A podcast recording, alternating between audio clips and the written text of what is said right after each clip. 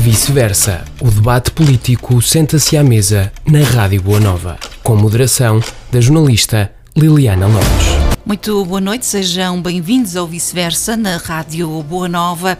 Hoje trazemos à discussão a capacidade de atração turística do Conselho de Oliveira do Hospital. Está à porta mais uma festa do queijo da Serra da Estrela, denominada como a maior de Portugal pela autarquia. Rafael Dias, eh, representar eh, o CDSPP aqui no nosso programa. Muito boa noite. O Conselho tem-se conseguido afirmar pela sua atratividade turística. Boa noite a todos. Um, relativamente a esse tema, um, eu gostaria de esquematizar um bocadinho e dizer o seguinte.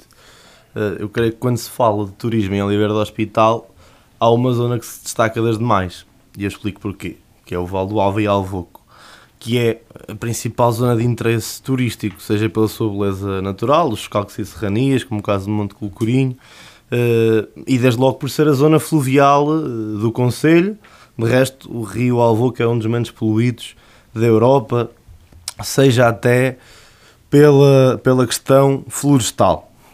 E nesse aspecto, uh, eu devo dizer que de facto a Câmara Municipal tem feito muito pouco e e isso é de resto admitido até em conversas informais para alguns dirigentes do Partido Socialista. De resto, o Valdo Alva temem ser o parente pobre desta governança socialista, mas eu uh, gostaria de ser objetivo, como de resto venho, venho sempre a ser, e destacar alguns pontos, nomeadamente a questão de uma rede de transportes pública, uh, que é essencial para uma lógica circular e de aproximação entre as aldeias e as freguesias. E eu gostava até de, de recordar, brincando aqui, aqui até um bocadinho com o meu colega Rui, que aqui há uns tempos foi ler umas atas, e eu também me lembrei, uh, não de ler umas atas, mas lembrei-me de, de, umas declarações do vereador Nuno Ribeiro, quando dizia, uh, em resposta, numa reunião de Câmara, quando o vereador em substituição, João Duarte, ainda presidente do Conselho do CDS, lhe perguntou relativamente a esta questão em que ele dizia que não havia necessidade de haver uma rede de transportes públicos porque já havia muita gente a ir às praias fluviais. E isso, de resto, diz muito daquilo que é uh, a falta de estratégia e inoperância da Câmara Municipal nesse sentido. De resto, a rede de transportes públicos não é uma questão só turística nem, da nem do Val do Alva, é uma questão que afeta o Conselho inteiro porque não, essa rede não existe. Uh, a questão das vias de, de comunicação uh, parece-me, e aqui uh, devo dizer, como, como o Jane diz de vez em quando, ninguém me pagou para isso, até porque eu não sou do partido dele, mas destacar, por exemplo, a estratégia do professor Mário Alves e dou um exemplo da daquilo que foi a pavimentação da estrada de, de São Gião a Alvoco, uh, que, que, foi uma obra uh, que é ilustrativa disto que eu aqui digo, uma ideia de ligação e de aproximação de aldeias. Agora está-se a concluir uma obra uh, reivindicada há muito, há muito. aliás, creio que ainda vem a tempo São Mário Alves, que peca por tardia, mas enfim, assinala-se que é a pavimentação de São Sebral Alvoco das Várzeas, mas eu poderia dar outras. Por exemplo, a freguesia mais próxima da Serra da Estrela, e nós bem sabemos uh, o polo de atração turística é a Serra da Estrela, que é São Gião, tem também uma, uma estrada que liga o Conselho de Ceia e que permitiria ao Conselho de Liberdade Hospital ficar significativamente mais próximo tanto do Parque Natural da Serra da Estrela, por via da Louria, que era a ligação de São Gião a Cabeçadeiras.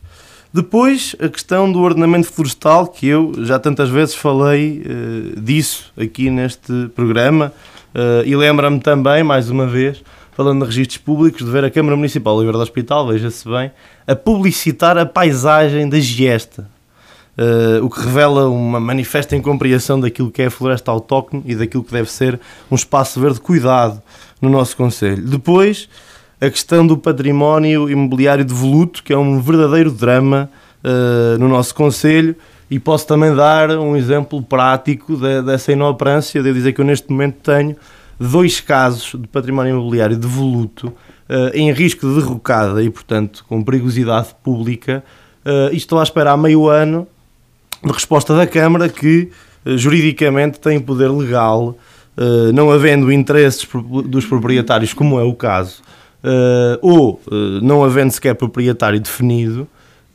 de declarar, portanto, a, a, a, demolição do espaço, algo que nós já fizemos na freguesia. Olha, uma, uma, uma ordem que eu tinha no escritório ainda do, do professor Mário Alves ali na rua da, da Fonte Lameira e fizemos ali um espaço uh, cuidando a, a, parte arquitetónica, sempre em granito, e privilegiando a madeira ali um espaço de, de convívio no meio da freguesia, tirando ali uma marracho que estava no meio da aldeia. Depois a questão da agenda cultural.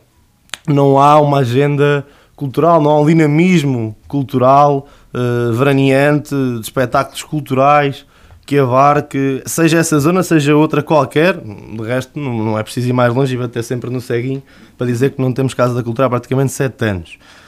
A questão da rede das aldeias de montanha. Nós temos duas eh, freguesias na rede das aldeias de montanha, ao das Várias e São João, e temos ainda outra, que é a aldeia das 10, na, na, na rede das aldeias do Xisto. É também, por mim testemunhado na prática, uh, e de resto é-me também confidenciado pelos dirigentes desta rede das aldeias de montanha, a pouca fluidez processual que existe na Câmara Municipal de Oliveira do Hospital quando comparado com uh, as aldeias que estão inseridas nesta rede no Conselho de Ceia, como é o caso, por exemplo, da, da freguesia de Lapa dos Dinheiros. Aqui, mais uma vez, dando um exemplo prático, estive também meio ano à espera uh, de uma reunião com o Sr. Presidente da Câmara para podermos delinear uma estratégia neste sentido. E à altura até brinquei, quando há aquela narrativa do Partido Socialista, que antigamente era preciso ir de chapéu da mão para se ter com o Sr. Presidente da Câmara e que agora é uma porta, é uma Câmara de portas abertas e depois, no fundo, o que se vê é que há uma discriminação política das juntas de freguesia, como sempre houve. Ora, tudo isto redunda, eh, como eu comecei, numa falta de investimento estrutural e dou novamente um exemplo prático e pergunto e, danço, e deixo a questão. Quando um investimento de meio milhão de euros, como é o caso do Açude da Ribeira, onde nem os locais concordaram com a mesma, e vimos tanto grupo de defesa desse mesmo assunto não concordaram com ela, eu pergunto se meio milhão de euros na zona fluvial, por excelência do Conselho, o que é que não se poderia fazer no sistema de açudes e diques que nós temos? Agora, e concluindo, posso deixar algumas soluções. A questão uh, da, da rede de transportes, parece-me fundamental haver um sistema de transportes públicos em Oliveira do Hospital, seja para o serviço uh, dos cidadãos oliveirenses durante o ano, mas também, obviamente, para criar um sistema circular e de maior visitação dos espaços fluviais. A questão da floresta autóctone, uh, a Liliana bem sabe, eu tenho batido bem aqui sobre isso, a questão dos condomínios da aldeia, é inenarrável o facto de uma junta de freguesia como São Gião ter mais condomínios da aldeia aprovados uh, que a Câmara Municipal neste momento que, que se substancia na limpeza dos perímetros das aldeias, mas também as medidas abertas no PRR para conseguir debelar a questão da espécie invasora, que é a mimosa, que tem sido um absoluto flagelo no Val do Alva e como tem sido a giesta também, patrocinada pela Câmara Municipal de Oliveira. Ou seja, o ordenamento florestal é fundamental aqui também, eh, eu também sempre o disse, não só por uma lógica de pertença dessas pessoas que sempre cresceram com esse espaço florestal, com essa floresta autóctone que faz parte da sua identidade, mas também por uma questão de diferenciação desse espaço dos demais. E nós podemos ver ao lado também uh, o, o Conselho de Ceia, ali a zona da, da cabeça e da vide, uh, o património florestal que têm e a forma como ele é gerido. Na questão do património imobiliário de voluto, destaco também as ARUs, as áreas de reabilitação urbana. Os conselhos limítrofes. Concluir, sim, então. sim, os conselhos limítrofes têm pelo menos quatro: Arganil, Tábua e Ceia. Nós temos duas. Temos uh, na zona histórica de Oliveira e na Bobadela. Não temos uma única no Vale do Alva. Uh, termino dizendo também o seguinte: na questão da agenda cultural, parece-me que era fundamental. Na altura, o professor Alexandrino falava disso, nunca se chegou a consubstanciar a captação de um festival cultural de verão no Conselho de Oliveira do Hospital. Parece-me também seria muito importante para essa dinamização uh, turística. ponto de vista então do Rafael eh, Dias, a representar CDSPP aqui no nosso programa, apontar então aqui uh, vários elementos que considera não serem devidamente aproveitados pelo município para então potenciar o Conselho no que respeita à sua atratividade turística. Professor Mário Alves, está, um, concorda com o Rafael Dias, um, todos estes aspectos que ele elencou? Um, de alguma forma pintou um bocadinho de negro aquilo que é uh, o Conselho na captação dos, dos turistas. Boa noite, Liliana, boa noite aqui aos meus colegas de painel, boa noite aos nossos ouvintes. Eu começaria por dizer que temos aqui duas coisas que são bem diferentes. Temos aquilo que eu designo pela utopia e aquilo que é o realismo. A utopia é um pouco este panorama que o Rafael traça de transportes e algo mais acrescentado que nós sabemos que é uma utopia no Conselho de Oliveira do Hospital. Temos que ser realistas. A autarquia não tem orçamento que possa sustentar uma rede de transportes para esse fim. Não tem. E, portanto, ou consegue arranjar aqui uma parceria com as empresas privadas que operam no Conselho, é? uh, arranjando aí alguma forma de, de financiamento e criar aí um, um, pequeno, um pequeno, diria eu, um pequeno sistema de transportes, ou então isso torna-se uh, completamente inviável uh, no que diz respeito ao nosso Conselho. E depois temos aquilo, e, e, dentro desta utopia eu também colocava aqui a tal maior feira do país, uhum. que é uma utopia dizer isso. É uma utopia, claramente, dizer que é a maior feira do país, porque não é. E depois ver o que é que ela traz de valor acrescentado. 1.500 pessoas, ou 1.000 pessoas, ou não sei quantas, que são transportadas para cá e que vêm cá comer à conta dos impostos que os oliveirenses pagam? É isso? É, é, é tra trazer as televisões que muitas das vezes são importantes, mas servem para alimentar o ego dos políticos? Não me parece. E depois de dizer que, no caso concreto do nosso Conselho, falava-se antigamente no turismo do silêncio. Não sei se uh, o Rafael ainda não era, não era, não era vivo julgo eu, à data, não, ainda não era, é ainda não era, não era, não era nascido uh, à data, mas o, o, João Diniz e não sei se o Rui Monteiro devem se lembrar que o falecido César de Oliveira, quando falava sobre um projeto empreendedor ali para o o Vale dos Sonhos, que nunca deixou de ser um sonho, em que chegou a vir cá o, o, ex, o, o Presidente da República, na altura, o Dr. Mário Soares, também a alimentar esse dito projeto, eh, e falava no turismo do silêncio. Né? O turismo do silêncio. E andou ali, andou-se ali uns anos com a narrativa do turismo do silêncio. E eu diria que hoje nós temos que pensar em aspectos que são fundamentais. Tudo aquilo que o para além da questão dos transportes, há ali muita coisa que o Rafael disse que efetivamente é importante, mas há aqui um fator que hoje está alicerçado e ligado ao turismo e que infelizmente nós aqui no Conselho não temos praticamente nada. Que é, no turismo nós temos normalmente o património, o património natural e o património uh, artístico e eventualmente património cultural e temos a gastronomia. E quando nós procuramos ligar estes setores, ficamos sempre uh, em falso naquilo que diz respeito à gastronomia. Se eu perguntar aqui aos presentes um prato típico daqui do Conselho em que haja pessoas que venham de Coimbra ou que venham de outro lado qualquer para vir aqui a um restaurante comer uh, esse prato, julgo que nenhum me consegue aqui dizer um prato típico daqui do Oliveira Hospital que seduza pessoas que vivem uh, em qualquer outra parte do país para vir cá para comer esse prato.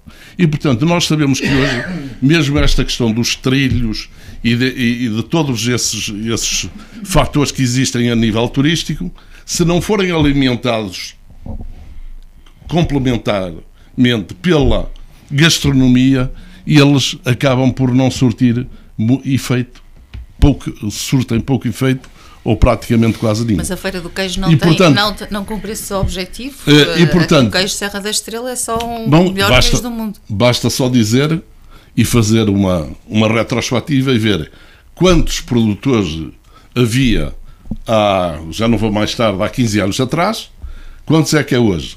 Quantas cabeças de uh, havia de ovinos há 15 anos atrás e quantas há hoje. Portanto, ou seja, a Feira do Queijo, que devia ter como principal objetivo incentivar a produção do elemento queijo e, portanto, aumentar o número de, de, de cabeças de ovinos e aumentar a produção do queijo, não tem feito absolutamente nada, antes, pelo contrário, ela tem, ela tem vindo em declínio e aquilo que hoje se verifica na, na Feira do Queijo é quase mais uma venda de produto de fábrica e de fábrica de queijo feito com leite espanhol, não é?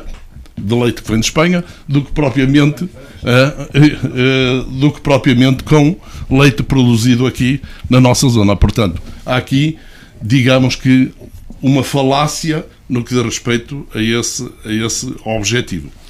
E por isso eu, eu gostava de dizer que o Gabriel frisou muito bem a questão da Rafael. floresta. O Gabriel, o Rafael, desculpa lá, eu depois vou as amêndoas quando chegar à altura. O Rafael disse muito bem. A questão da floresta.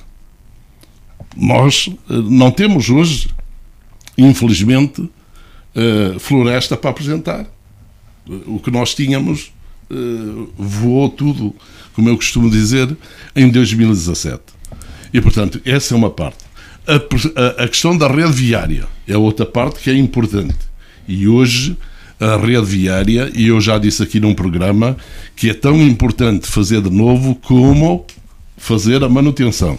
E a rede viária, toda ela, de uma maneira geral, no Conselho, está a ficar em mau estado e devia ser recuperada e feito aquilo que o João Diniz já fez referência aqui também, relativamente à questão de segurança, que é a pintura, a pintura da via, das vias.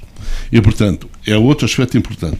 A questão do património, do património uh, arquitetónico, que deve ser divulgado e para isso devia existir algo mais da parte da Câmara que pudesse harmonizar tudo isso, não é? Uh, sei se nos folhetos, em, qualquer coisa que efetivamente fosse reveladora desse aspecto à, à, à, para, para as pessoas que nos visitam. E depois. Para concluir. E depois, eu queria dizer, por exemplo, que nós falamos aqui na questão cultural, nos espetáculos, mas nós, e isto eu sei que o Rui Monteiro não gosta que eu diga isto, mas tem que se dizer. Mas nós, infelizmente, temos uma Casa da Cultura fechada há sete anos. E, portanto, como é que nós podemos falar em espetáculos culturais se temos uma Casa da Cultura que devia ser uh, o espaço onde os oliveirenses podiam beber alguma coisa, algo de novo neste, neste aspecto, que está fechado há sete anos. Portanto, eu diria que há muito a fazer, há aspectos que o Rafael referiu, na minha ótica, que são utópicos, há ideias que a Câmara pretende transmitir para o exterior que também são reveladoras de alguma demagogia e de alguma utopia, e portanto, e há a realidade. E a realidade é que efetivamente, se nós hoje estamos aqui a falar em como atrair turistas, é porque efetivamente não estamos a fazer aquilo que devemos para atrair os turistas. E eu dava como exemplo algumas, alguns conselhos aqui limítrofes que pegam nos tais aspectos da gastronomia, estou-me a lembrar da Lousá, estou-me a lembrar de, de, de, de Miranda, estou-me a lembrar de Vila Nova de Poiares, ou seja, há um conjunto de conselhos em que pegam efetivamente numa marca, que é uma grande marca hoje, é? que as pessoas apreciam, que é a questão da gastronomia, e nós, infelizmente, aqui no Conselho, temos muito pouco ou quase nada a esse nível. Obrigada, professor Mário Alves, a representar o PST aqui no nosso programa. Um, Rui Monteiro, uh, pelo Partido Socialista, muito boa noite, Rui. Ouvimos aqui as opiniões de Rafael Dias e Mário Alves, a ideia de que uh, tudo está mal feito em Oliveira do Hospital, no que respeita à capacidade de atração turística. Oliveira do Hospital tem ou não capacidade para atrair turismo? Olá, boa noite, Liana. Boa noite aos meus colegas de, de painel. Uh, também um boa noite especial e carinhoso aos ouvintes. Uh, obrigado por estarem aí e por, por nos aturarem durante mais este bocadinho. Um, oh, oh, oh, Liliana, se o professor Mário Alves e o Rafael Dias dissessem que estava bem, é que eu estranhava. Isto, isto, como se costuma dizer, como se costuma dizer, a notícia não é quando o cão morde o homem, é quando o homem morde o cão.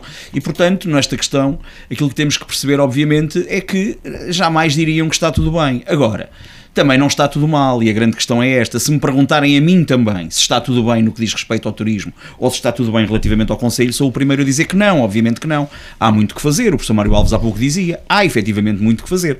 Agora, temos que ressalvar aquilo que está feito e está bem feito e temos que ter a ideia daquilo que é necessário fazer, obviamente. O Rafael, efetivamente, eh, debitou aqui uma quantidade enorme de situações e o Rafael é fácil dizer estas situações. Ou seja, quem não tem nem nem, nem, tem como uh, uh, influenciar aquilo que é o, o, o, governo, digamos assim, do Conselho, pode dizer tudo. Pode uh, fazer o elenco e levantar tudo aquilo que está mal, porque as propostas para se fazer o que está melhor também não são muito viáveis. O professor Mário Alves foi o primeiro a dizer a questão da rede de transportes no Conselho. Não é só o nosso Conselho que não tem. O nosso Conselho não tem uma dimensão, nem tem capacidade económica ou financeira para implementar uma rede, uma rede. Aliás, as pessoas não têm a noção da dificuldade que é, as pessoas não têm a noção da dificuldade que é, por exemplo, manter os transportes escolares tais, tal, qual eles hoje existem. As pessoas não têm a mínima noção, por exemplo, que mesmo contratado através da CIM, num pacote para todos os conselhos da, da, da, da, da CIM de Coimbra, o valor que a Câmara Municipal tem que despender anualmente para os transportes aumentou para cima de 100%. E essa é a grande questão. É óbvio que as pessoas dizem, ah, mas nós não temos que saber isso. Não, mas convém que saibam. Porque é muito fácil dizer-se e elencar-se o que está mal. Agora, há é que dizer é como é que vamos fazer bem. E essa, e essa é a grande questão. Relativamente, relativamente agora aqui há uma, uma outra situação, é o turismo obviamente não depende só da Câmara Municipal. E aqui vou ter que concordar com o professor Mário Alves. Há aqui algumas questões que têm que ser, obviamente, vistas. Esta questão da gastronomia é extremamente importante. Agora, ele próprio disse aqui uma coisa que é verdadeira. Que é, enquanto todos estes conselhos, e falou na Lausanne, e falou em Miranda, e falou em Poiares, e, e, e podemos falar noutros, uh, uh, uh, epá, a grande questão que há é que têm um prato emblemático. E eu, eu vivo em Oliveira do Hospital, eu vivo em Oliveira do Hospital há, há, vai fazer 24 anos. E se me perguntarem hoje qual é o prato emblemático de Oliveira do Hospital, eu não sei qual é. Fala-se na tigelada, mas a tigelada existe em muitos outros sítios e é feita em muitos outros sítios. Agora, se me perguntarem um prato típico que identifica Oliveira do Hospital enquanto território, não sei. A chanfana é boa, mas uh, põe às de deles há muita coisa aqui que temos que perceber. O cabrito é bom, mas, epá, mas há em mais lados. Agora, tem, isso não é uma questão que depende só da Câmara. É necessário, obviamente, que haja uma, um prato emblemático que não seja de hoje. Não o vamos criar hoje à pressão. Porque isso não, não, não dá bons resultados. Não é possível criar hoje à pressão um prato emblemático de Oliveira do Hospital e tentar implementá-lo como fator de atração turístico em termos de turismo gastronómico porque isso vai soar a falso. Isso soa uh, a boi engordado com hormonas para ser, para ser mais rápido de matar e, de, e, e para ser mais rentável em termos de peso de carne. E essa é a grande questão. Portanto, essa aí é a primeira situação. O turismo, obviamente, depende de uma articulação de diversas entidades, pessoas e instituições. Ora, todos juntos podem fazer melhor. Obviamente que sim. Há coisas que é importante fazer. Há a questão da rede viária, concordo plenamente quer o chegar-se cá de forma mais rápida e mais segura, quer obviamente a capacidade de uh, uh, uh, se deslocar dentro do Conselho também de forma rápida e segura é importante. Temos um, felizmente, temos um património histórico, arquitetónico de relevância, temos algumas situações de relevância, se calhar poderiam ser mais bem cuidados. Obviamente que sim. Agora, levanta aqui uma questão. Vejam, por exemplo, o que Lourosa está a fazer com a igreja moçárabe. É um exemplo em todo o lado. É um exemplo em todo o lado. Agora, outros, outros deviam fazer mais por aquilo que têm nas suas próprias freguesias, com o auxílio da Câmara, obviamente, naquilo que lhe for possível e em que estiver, e em que estiver capacitada para o fazer. É verdade que sim. Agora, do património do, do património arquitetónico privado, que também é extremamente relevante, e nós sabemos perfeitamente do quão relevante é a, a, a, uma boa harmonia arquitetónica e, e, nomeadamente histórica ou arquitetónica, e a verdade é que em, em, Oliveira isso também não existe muito. Não existe muito. Nós vamos, por exemplo, para o Carregal do Sal, vamos para a zona da Oliveirinha e vemos o que é. Agora, são, são privados. Também têm, também têm que ter essa capacidade. Também têm que ter essa capacidade. Agora, obviamente, Oliveira do Hospital tem muito para oferecer. Tem muito para oferecer. Falou-se aqui, por exemplo, na questão do açude da Ribeira. Epá, a questão do açude da Ribeira é uma falácia completa. O açude da Ribeira, o açude da Ribeira tornou-se em pouco mais de um ano no local mais visitado do Conselho, no, no, local mais fotografado e mais publicitado e publicado nas redes sociais do Conselho. É reconhecido por diversas instituições, nomeadamente foi já, foi já, já indicado em diversas publicações como local a não perder na região centro. Ora, se isto não é um fator de atratividade e não é uma forma de chamar pessoas, não consigo entender. Não consigo entender. Oh, oh, oh, mas. É, é, disseste que é o, o mais visitado, oh, o mais fotografado. Se me perguntares aqui, se me perguntares aqui, não. Agora é assim. ah. Mas, mas há dados sobre isso. E tu sabes que há. Ah, não sei, e tu sabes não, que há. E tu sabes que há. E tu sabes que há. Aliás, aliás, devo dizer, mas, mas local de quem? Mas local de quem? Do, do, do casal. Do casal. Do casal. Dá-me licença. Do casal. Do casal casal, do casal que tem a casa virado para o açude, não, não, virado para o açude e que pelo facto de lá ter aquela estrutura agora não ver a queda d'água, eu admito que, esse, admito que esse Rui, casal tenha ficado entrou, aborrecido. Oh, Rui, agora entrou um bocadito em delírio, mas está bem. Não, não, não, não. isso. Mas, é fácil, sabe quando é que, mas sabe onde é que nós vemos isso? Mas sabe onde é que nós vemos isso? Vá lá em qualquer dia de fim de semana. Vá lá um sábado e vá lá um domingo à tarde e veja, e veja se não é verdade. Esta é a grande questão. Às vezes custa. Diga-me uma coisa. Às vezes custa. Diga-me só uma coisa, oh, Rui. Uma pergunta que eu faço. E o que é que temos lá para oferecer em complemento Mas a isso? Roma e Paveia fizeram-se num dia. Mesmo ao nível. Mais mesmo uma vez digo, lá, vamos nós, lá vamos nós à mas, gastronomia outra vez. Temos Pavia, alguma coisa lá para oferecer? Ó oh, oh, oh, oh, professor, mas Roma e Pavia fizeram-se num dia. É que aquilo já lá está já consegue atrair pessoas. Obviamente que é preciso complementar. Obviamente que é preciso complementar, mas eu dou-lhe um exemplo. Nós temos N situações no Conselho que precisam ser complementadas. E uma, curiosamente, vem do seu executivo na Câmara. O Parque do Mandanelho. E critico assim porque não o previu. E critico quem lá esteve e quem lá está porque também ainda não o fez. O Parque do Mandanelho faz todo o sentido ter um apoio, um apoio de bar. Vamos ir... Porquê? Então, vamos para lá com os filhos, vamos para lá com os netos. Eu já lá não vou para os filhos, já terá que ser com os netos. Mas vamos para lá com os netos, os miúdos andam ali a jogar à bola e tal, e nós estamos ali a fazer o quê? É, é, é, é que nem a jogar às cartas, quer dizer. Portanto, tudo isto é, é necessário, obviamente, criar depois infraestruturas de apoio. E eu percebo isso. Agora, criticar aquele espaço, que se critique porque não se goste. Agora, que se venha pura e simplesmente, pura e simplesmente, Epá, falar mal por falar mal, que é o caso. O que é que foi ali estragado? O que é que foi ali? O que é que foi ali destruído? Não foi nada. Criou-se ali uma infraestrutura epá, que permite uma visitação e permite um, desfrutar de um bom espaço. Essa é a questão. Finalmente, com a questão da, da Feira do Queijo. Não podemos, obviamente, deixar de ir à Feira do Queijo. Epá, o professor Mário Alves aqui também falou há bocadinho em delírio, epá, e de facto dizer aqui que a Feira do Queijo é, uma, é, uma, é um evento que promove a venda de produtos de fábrica feitos com leite espanhol, os, a grande, os grandes, os, não os grandes. Não ponha na minha boca oh, coisas que eu não disse. Ó oh, oh, professor, Eu, Está gravado, foi o senhor. está. Acabou de o dizer. Está, mas o que eu disse, Venda de o que eu disse foi que devia promover feitos com o leite ma- espanhol. maior número de cabeças de, de Oh, oh, ovinos que não existe, foi a seguir, maior produção de queijo que não existe e que, a e que a maioria do queijo que lá era vendido era queijo de fábrica. E mantenho. E com leite espanhol, que depois até, até Claro, houve é aqui verdade. um comentário. Não, não É é, verdade. Sr. professor, vai-me desculpar, mas é assim. Vai-me desculpar, mas é assim. Mas os, os grandes expositores, os grandes expositores da Feira do Queijo são produtores de OP, com denominação de origem protegida. A grande generalidade deles. Oh, mo- mo- meus amigos, eu- a IASAI é que tem que fazer alguma coisa, não, não é a Câmara Municipal. mas, ó, Os ó, serviços doutor- da Câmara não têm que Doutor fazer. Rui Monteiro, mas se a Portanto, mas se assim não for. Doutor Rui Monteiro, se assim não for. mas se a Azai, mas se a Se Azai, assim não for- ouça, mas se a Azai atuar, você não tem feira. Mas, não, mas isso aí é o senhor também que diz, tem dados para me dizer isso. Ah, Continua não a dizer. Agora, outra questão. Todos, todos, Outra. eh, Oh, oh, todos não de cumprirão essa. Claro, é evidente, se a Azai, se a caderno. Ah, vier, são afirmações. Azai afirma- vier aí são- um- são- um afirmações gratuitas isso. São afirmações gratuitas. Não há Não vale a pena. Não vale a pena. São afirmações há gratuitas. E não São é só afirmações é, gratuitas, não é pronto. só no queijo, é Ah, ah, ah, agora, agora é assim. Quanto à questão da queixa do Cerro da, da, da- festa graças, dê graças que a Azai não vem. em relação. Oh, Sr. Professor, eu não Vamos tenho que avançar, dar estamos a graças falar nem da desgraças.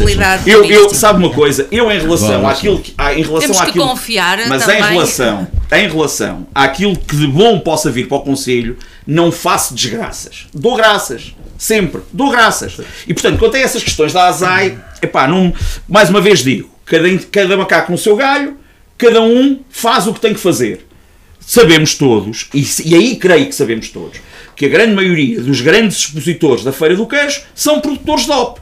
Agora, se- ainda agora, a e há ainda agora a entidade ainda agora a queijo, não, não é? não só, e ainda agora a ASAI, ainda agora a ASAI apreendeu na zona centro, nomeadamente em Oliveira do Hospital, azeite que não é azeite. Epá, mas isso aí, mais uma vez digo, mais uma vez digo, cada macaco no seu galho.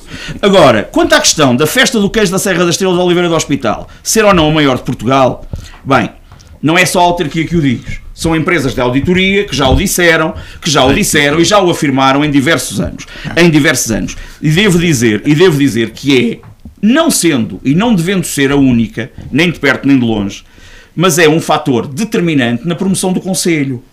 Porque quer se goste, quer não se goste, e também compreendo o, o- o professor Mário Alves quando refere esta questão das televisões, porque obviamente a- a- as televisões chamam quem lá está.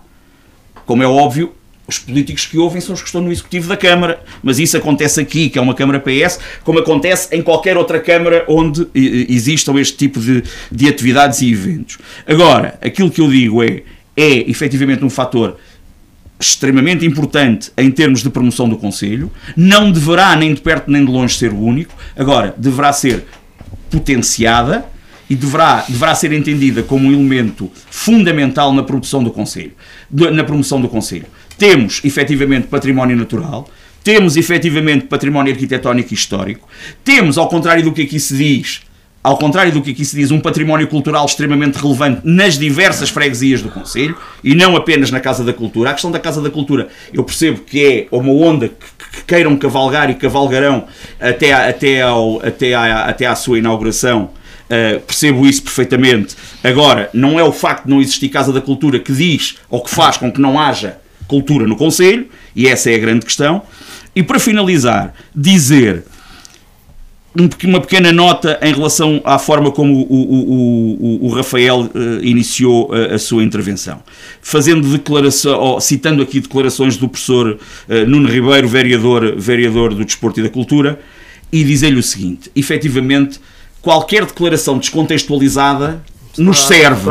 nós servimos, nós servimos, todos mas nós, nós servimos, nós servimos, nós, nós servimos, todos nós, serves tu, serve o professor Mário Alves, serve o João Diniz, sirvo eu, quando, quando, quando assim entendemos e nos dá jeito, de todas as declarações descontextualizadas. E, portanto, elas dizem tudo Eu não- for. oh, E, portanto, está- oh, não, oh, eu, não estou, eu não estou a dizer que o fez agora, aí, não, mas eu vou-lhe vou Agora, não, agora. mas eu vou-lhe vou-lhe dizer uma coisa que é importante. coisa estranha. eu percebo- Não, eu vou-lhe dizer aqui uma que coisa que é AD Eu importante. percebo que a AD Não esteja é em- isso, não é é que esteja isso. em pleno funcionamento do Oh, Conselho. oh, mas, aqui eu, eu não, não falo Oh, sobre si oh, agora. Não sei qual é é a não- questão agora. oh, Rui Monteiro, a questão é muito simples. Eu não conheço pensamento cultural desse seu vereador. Eu não sei qual é o pensamento cultural dele. O senhor está-me a falar que o vereador, coisas de, con, de, con, não, não de tem pluro, não tem pluro, não tem pluro da cultura, Não. só tem a do desporto. é? Eu não conheço, eu não lhe conheço qualquer mas, pensamento mas eu estou, cultural. ó, ó, Sr. Professor, Portanto, mas eu, quer mas dizer- eu não, ó, Sr. Professor, mas há aqui, há aqui um lapso, há aqui um lapso seu. Eu disse que qualquer um de nós, Sim, quando mas- nos convém, quando nos convém, ou quando assim entendemos, utilizamos declarações descontextualizadas para demonstrar aquilo que entendemos, aquilo que entendemos. Não, não lhe fiz nenhuma acusação de que tenha dito o que quer que seja. Não, não, disse nem que, eu disse entendo- efetivamente. nem eu entendi mas assim. Lá está, eu entendo, eu- foi aquilo Ouça. que eu disse, eu entendo perfeitamente. Mas eu nem, nem eu entendia. estamos a cinco nem semanas, eu não sei. entendia. Vamos então avançar a conhecer a opinião do João Diniz. Eu fui aqui avisado uma série de vezes. Sim, então. João Diniz, Boa di- boa, noite, noite. boa noite. Aqui a representar uh, um PCP na rádio Boa Nova. Estamos a falar então da capacidade de atratividade, de atração turística. O Conselho, qual a sua opinião? Sim, boa noite de novo. Eh, o turismo no nosso Conselho eh, tem, em primeiro lugar, que ser preparado, atraído, através da oferta que a natureza, que o ambiente e os nossos recursos naturais têm disponíveis. É muito ligado à Serra da Estrela. Infelizmente, este ano, por exemplo, não- ainda não caiu neve na Serra da Estrela. É, é, foi, foi praticamente nada. É, O que faz falta ao turismo e faz falta aos recursos hídricos, naturalmente. Por falar nos rios e nos vales dos rios, a parte do Val do Alva e do Alvoco têm, de facto, são muito bonitos. Já foram mais, mas continuam muito bonitos.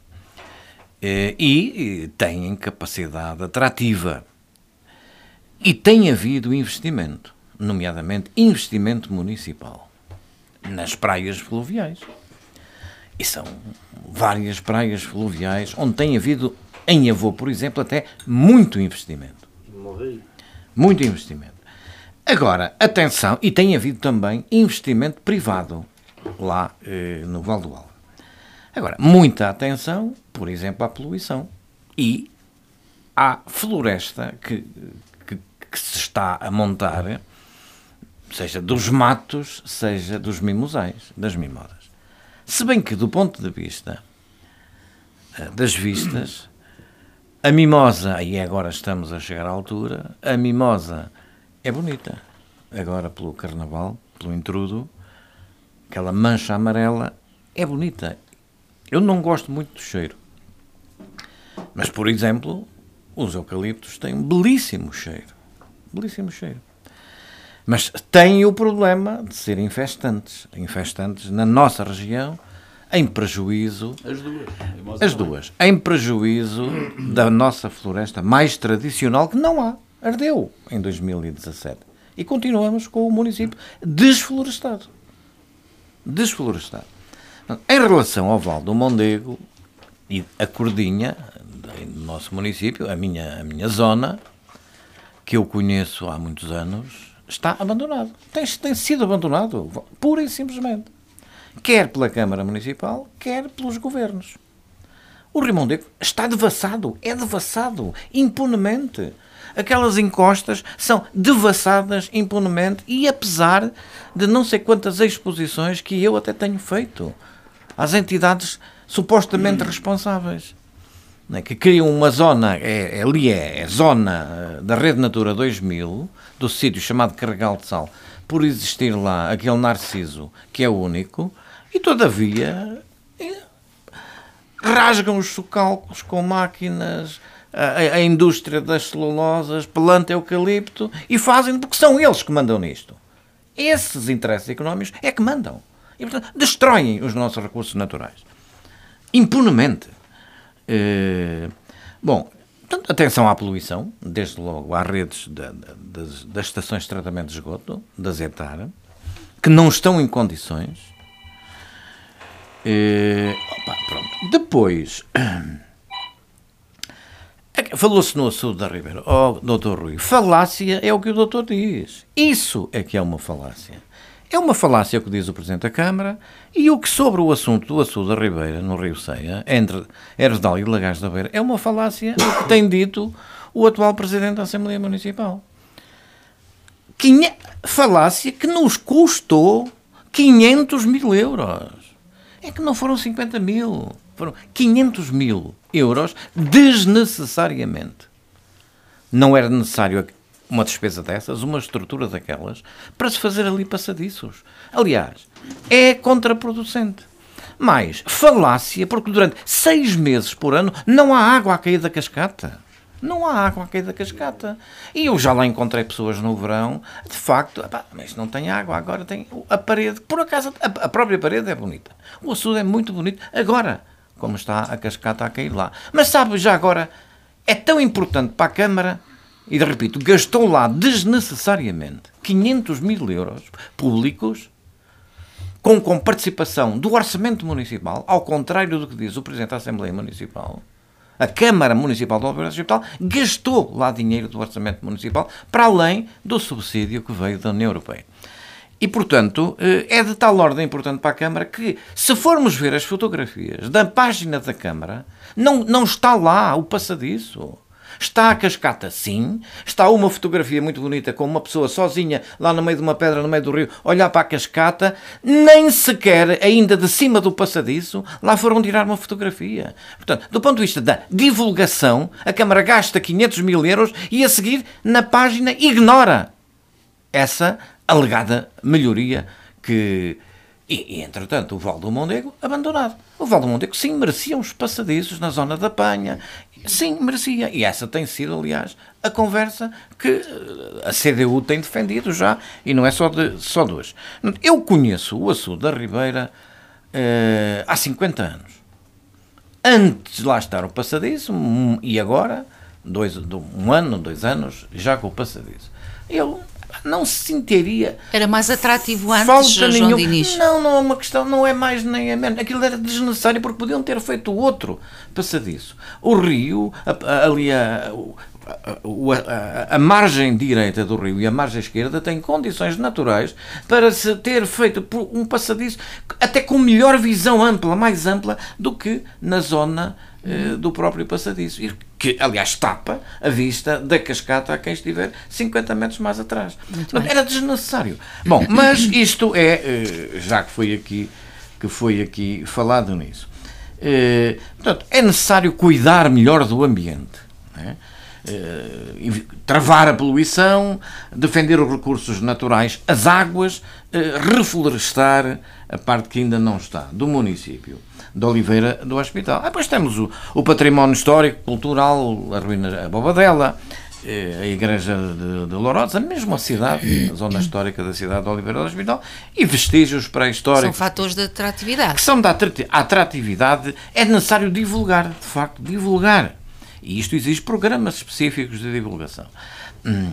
Uh, agora, não, tem, não tem acontecido, na sua não opinião? Há, não há. Não Essa há divulgação. divulgação não está sistematizada, organizada. Na página da Câmara, uh, por exemplo, património histórico tradicional, popular, que são as palheiras de Fiais da Beira, é que as ruínas, os vestígios das ruínas romanas não são propriamente populares.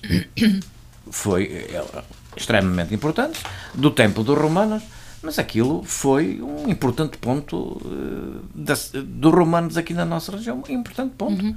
Que era, assim como as igrejas, que são património histórico, uh, cultural, religioso, etc., e que são bonitas. Há muitas igrejas bonitas. Mas acha, acha na sua Mas opinião, que, que Oliveira do Hospital não está a conseguir atrair, atrair não, não, eh, As palheiras em Fiais da Beira não sequer são património de interesse municipal. Não estão classificadas como património de interesse municipal.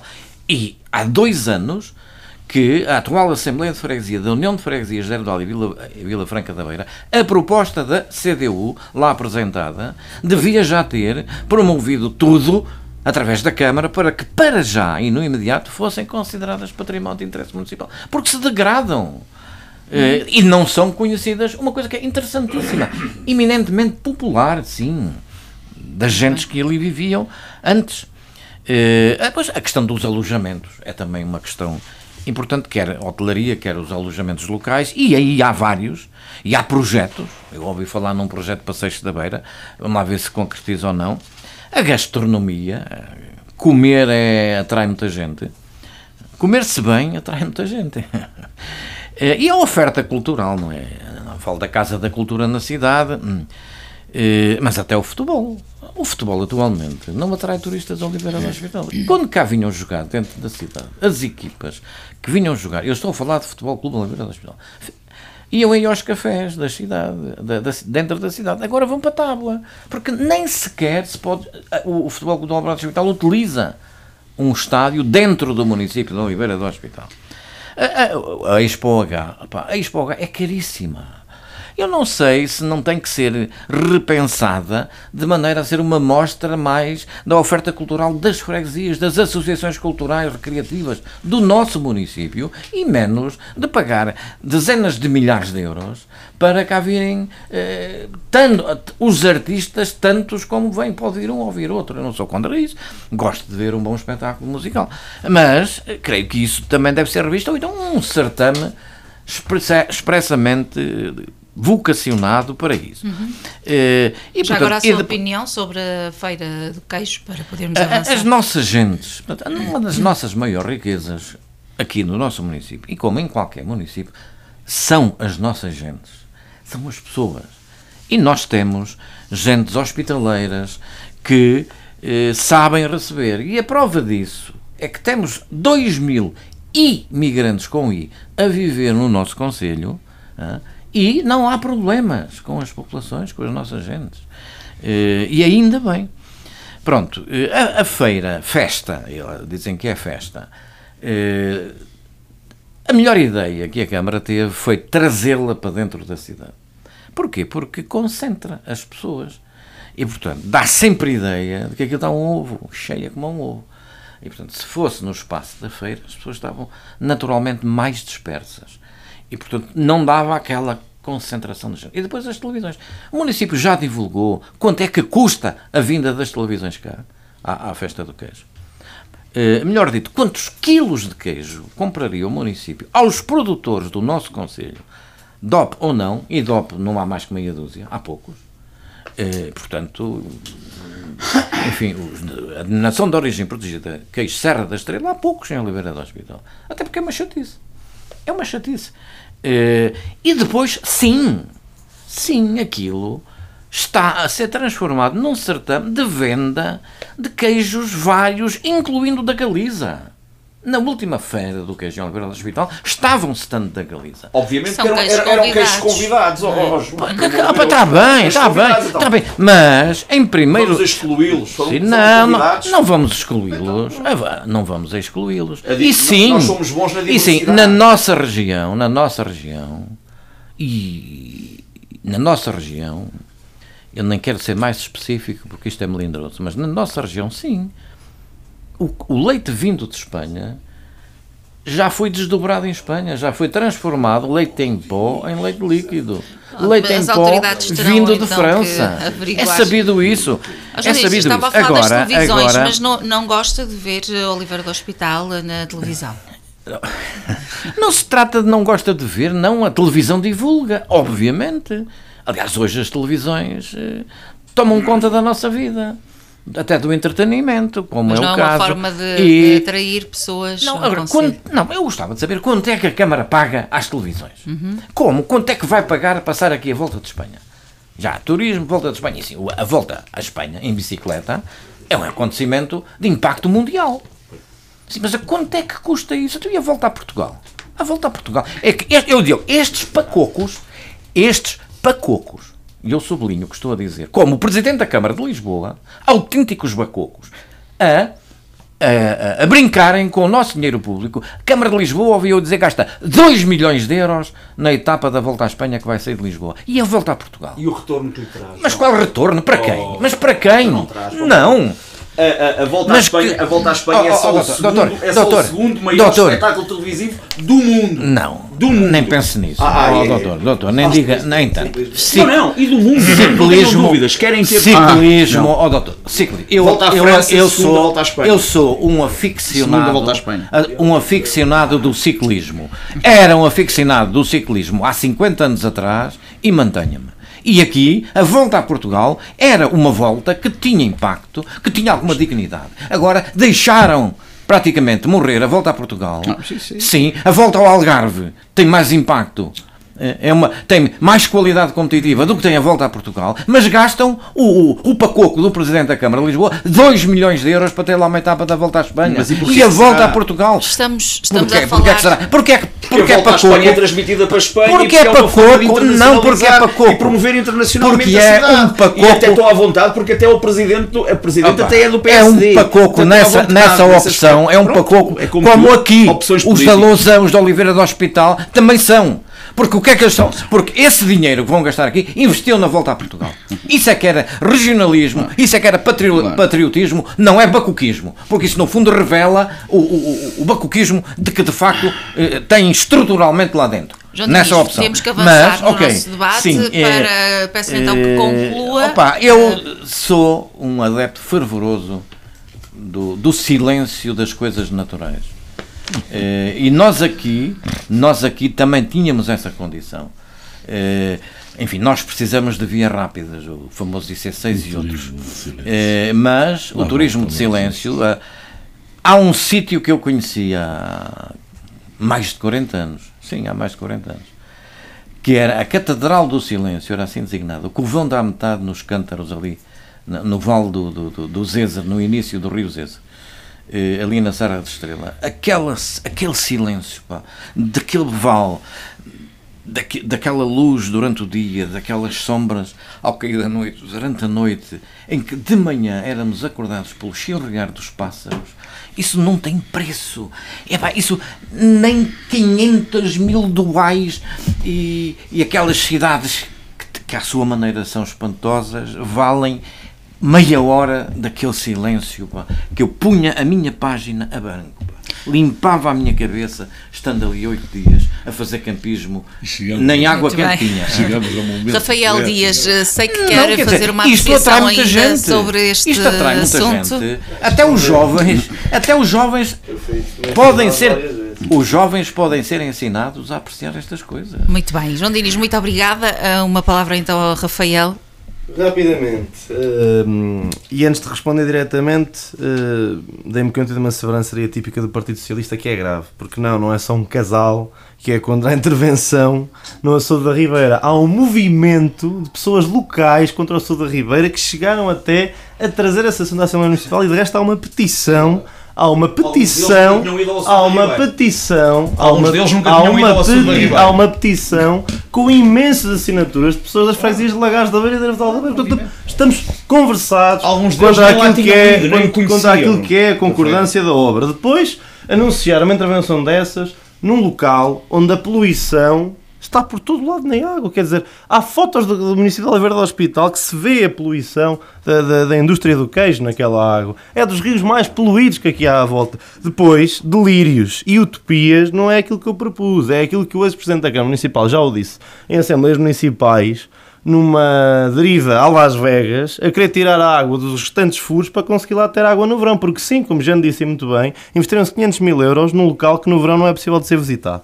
Depois, quanto àquilo, que me foi imputado. Eu percebo que incomoda pensar o Conselho que seja difícil e que o marasmo que o PS e o PSD promovem uh, não dê para mais.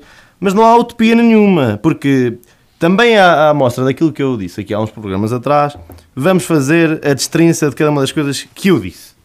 Relativamente à floresta, os condomínios da aldeia são financiados a 100%. Portanto, para que os, para que os percebam, é um custo zero para os contribuintes. Não há utopia nenhuma. Depois, relativamente ainda à floresta, há de facto eh, as medidas para as mimosas que é financiada a 80% uh, do projeto, portanto a Câmara Municipal teria que entrar com 20%. As áreas de reabilitação urbana trazem também um custo zero para a Câmara Municipal, custa zero aos contribuintes de Oliveira do Hospital e consegue fazer o mercado imobiliário funcionar porque traz preços competitivos para, para o setor da, da construção e privilegia a proteção arquitetónica desses espaços e das zonas históricas. Da zona histórica e da zona histórica. Pois, o, pois pronto, exatamente. Mas o, o problema é que o Conselho de Oliveira do Hospital parece tem menos de metade das arus dos outros conselhos à volta. O que de resto mostra de, também alguns imobilismo. Mostra... Podemos, podemos falar sobre isso e podemos falar daquelas que Ceia tem e Carganil tem, nas zonas em que tem. Mas com dados. Depois, relativamente à questão cultural, a captação do festival, de facto, poderia até custar algum dinheiro, mas mais do que isso, teria que acontecer aquilo que eu também já aqui disse várias vezes que a Câmara não consegue fazer, que é a facilitação de negócio, a capacidade de falar com privados. E depois, relativamente à rede de transportes públicos, meus caros, Oliver do Hospital é uma cidade, não é uma vila. Portanto, dizer-se que uma rede de transportes públicos é uma utopia numa cidade é estar a brincar com as pessoas. Se dizemos que numa cidade não temos direito a rede de transportes públicos, diz muito dos partidos que nos governam em Portugal. E mais, com uma, dota, com uma nota e com dados, como eu gosto sempre de fazer, dizer a toda a gente aqui no programa. No PRR, em Portugal, no top 3, uh, eh, um dos eixos uh, principais de investimento estão precisamente os transportes públicos por alguma razão, em Oliver do Hospital não há um cêntimo. Prefere-se andar a brincar com financiamento temos de veículos concluir, elétricos para, para a Câmara de Oliver do Hospital. Depois, uh, concluindo, Rafael. o Rui Monteiro disse que não havia como influenciar. Eu felizmente consigo, porque ganho democraticamente a minha freguesia e consigo fazer coisas alternativas e posso dizer o porquê que disse. A questão das, das, das redes da aldeia de montanha. Estou neste momento a ultimar uma festa endógena de produtos endógenos, nomeadamente do medronho, para a minha freguesia, dentro de uma zona histórica. Dentro de uma zona histórica. Dentro de uma zona histórica. Depois a questão dos parceiros privados, como é o caso de resolver um problema, um verdadeiro berbicaz que a Câmara Municipal promoveu na Fundação Albino Mendes da Silva, em que o Parque Campismo mesmo de São Geão, é a maior mancha de floresta autóctone do Conselho de Oliveira do Hospital. Quanto à floresta, estamos conversados quanto ao facto da freguesia de São Geão ter mais dinheiro captado para a floresta do que a Câmara Municipal de Oliveira do Hospital. Estamos falados sobre João Diniz. Uh... Eu queria só uh, dizer que ah, no, calar, no calor da discussão, um minuto, vezes a gente depois deixa passar alguns aspectos importantes. Uh, a questão do queijo da serra e do queijo de ovelha curado e do queijo Serra de Estrela, denominação de origem protegida, DOP, de facto, merece toda a atenção, quer da Câmara, quer do Governo, quer das pessoas em geral. Mas estamos com a tendência de reduzir os, os pastores. Os pastores, que eram antes pastores e produtores tradicionais, a grande parte deles agora é só pastoreio e vendem o leite, já não chegam à, à produção de queijo, e estendem para desaparecer. Simultaneamente aumentam. Eh, pontos que são de produção, mesmo de queijo DOP, já industrializado de uma forma industrial, durante 12 meses por ano. 12 meses por ano a fazer queijo da serra não é possível. Não devia ser, porque as ovelhas só dão leite durante 8, 9 meses. E portanto, onde é que vem depois o leite, onde é que o vão buscar, etc. Uh, isso, mas facto, não estamos a analisar essa, uh, não, essa não, questão mas isso são aspectos, que, aspectos fundamentais. Avançar, aspectos uh, fundamentais. Dizem-nos dizem dizem que, dizem que as ovelhas, o número de ovelhas recuperou após a mortandade que os incêndios em 2017 também provocaram, e ainda bem. Eh, que, que, que, recuperou o número. Agora, os pastores reduzem. E isso é uma tendência. Qualquer dia temos festa de queijo e não temos pastores. Professor Mário Alves, Depois, termina hum. agora assim. É, além do queijo, ao mesmo tempo, há um produto nosso, que é do borrego, da, da, da ovelha bordaleira, portanto, e é DOP também, já há, denominação de origem protegida, que é, do que eu conheço, das melhores carnes domésticas que eu conheço, um borreguinho. Aliás, há testemunhos de que é o rei Dom Carlos que era bico fino, não brincava em serviço, mandava ir borrego daqui para consumir em Lisboa no Passo, nas festas eh, que ele gostava muito de fazer. Professor Mário Alves, por favor, um minuto. Eu queria responder aqui ao Rafael primeiro. Dizer-lhe que eu falei em utopia no que diz respeito aos transportes, à rede de transportes. E dizer-lhe uma outra coisa que parece importante. O, o, o Rafael precisa de uma coisa muito simples muito simples. E que eu até propunha ao Sr. Presidente da Câmara, se fosse possível, que arranjassem uma forma de, de proporcionar isso. É um choque de realidade. É, é o choque da realidade. Porque só diz estas coisas de transportes, etc., quem não conhece a realidade. E eu, e eu, já, e eu, já, referi, eu já referi aqui e o Rui Monteiro também depois eh, acabou por também fazer referência, de que nós, a rede de transportes que temos hoje, temos por causa dos transportes escolares, por causa do transporte das crianças, porque senão nem essa nós tínhamos. Nem essa rede, que é má, sim, é má, mas nem essa nós teríamos. Né? E portanto, às vezes a certas pessoas faz falta apenas uma coisa: é o choque da realidade. Mas, mas já agora só mesmo, para, ter, mesmo já para mesmo só para terminar e a propósito Exatamente. disto, e se calhar metendo a foice e o martelo em seara alheia. Porque, porque com toda a franqueza, porque com toda a franqueza. O martelo é para o Porque é que havia, e agora não vamos, e agora não vamos, não, epá, vamos ser muito realistas. Porque é que houve, e houve até há uns anos atrás uma rede de transportes na nossa zona?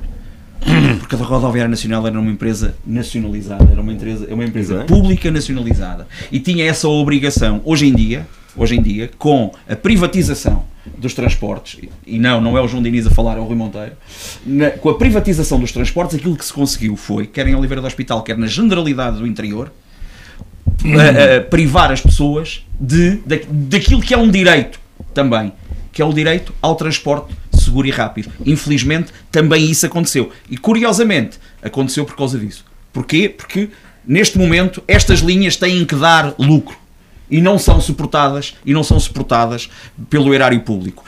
Porquê é que nós temos? Disse o professor Mário Alves, por causa das escolas e isso sim ainda é suportado alguma coisa pelo uhum. Estado e só por isso é que elas existem. Já para não falar que no orçamento de Estado estamos a pagar os passos de transportes públicos de Lisboa. Pois, mas isso, isso infelizmente. Vamos avançar, vamos avançar no nosso debate. Temos um segundo tema para analisar. Vamos ter que lhe dedicar.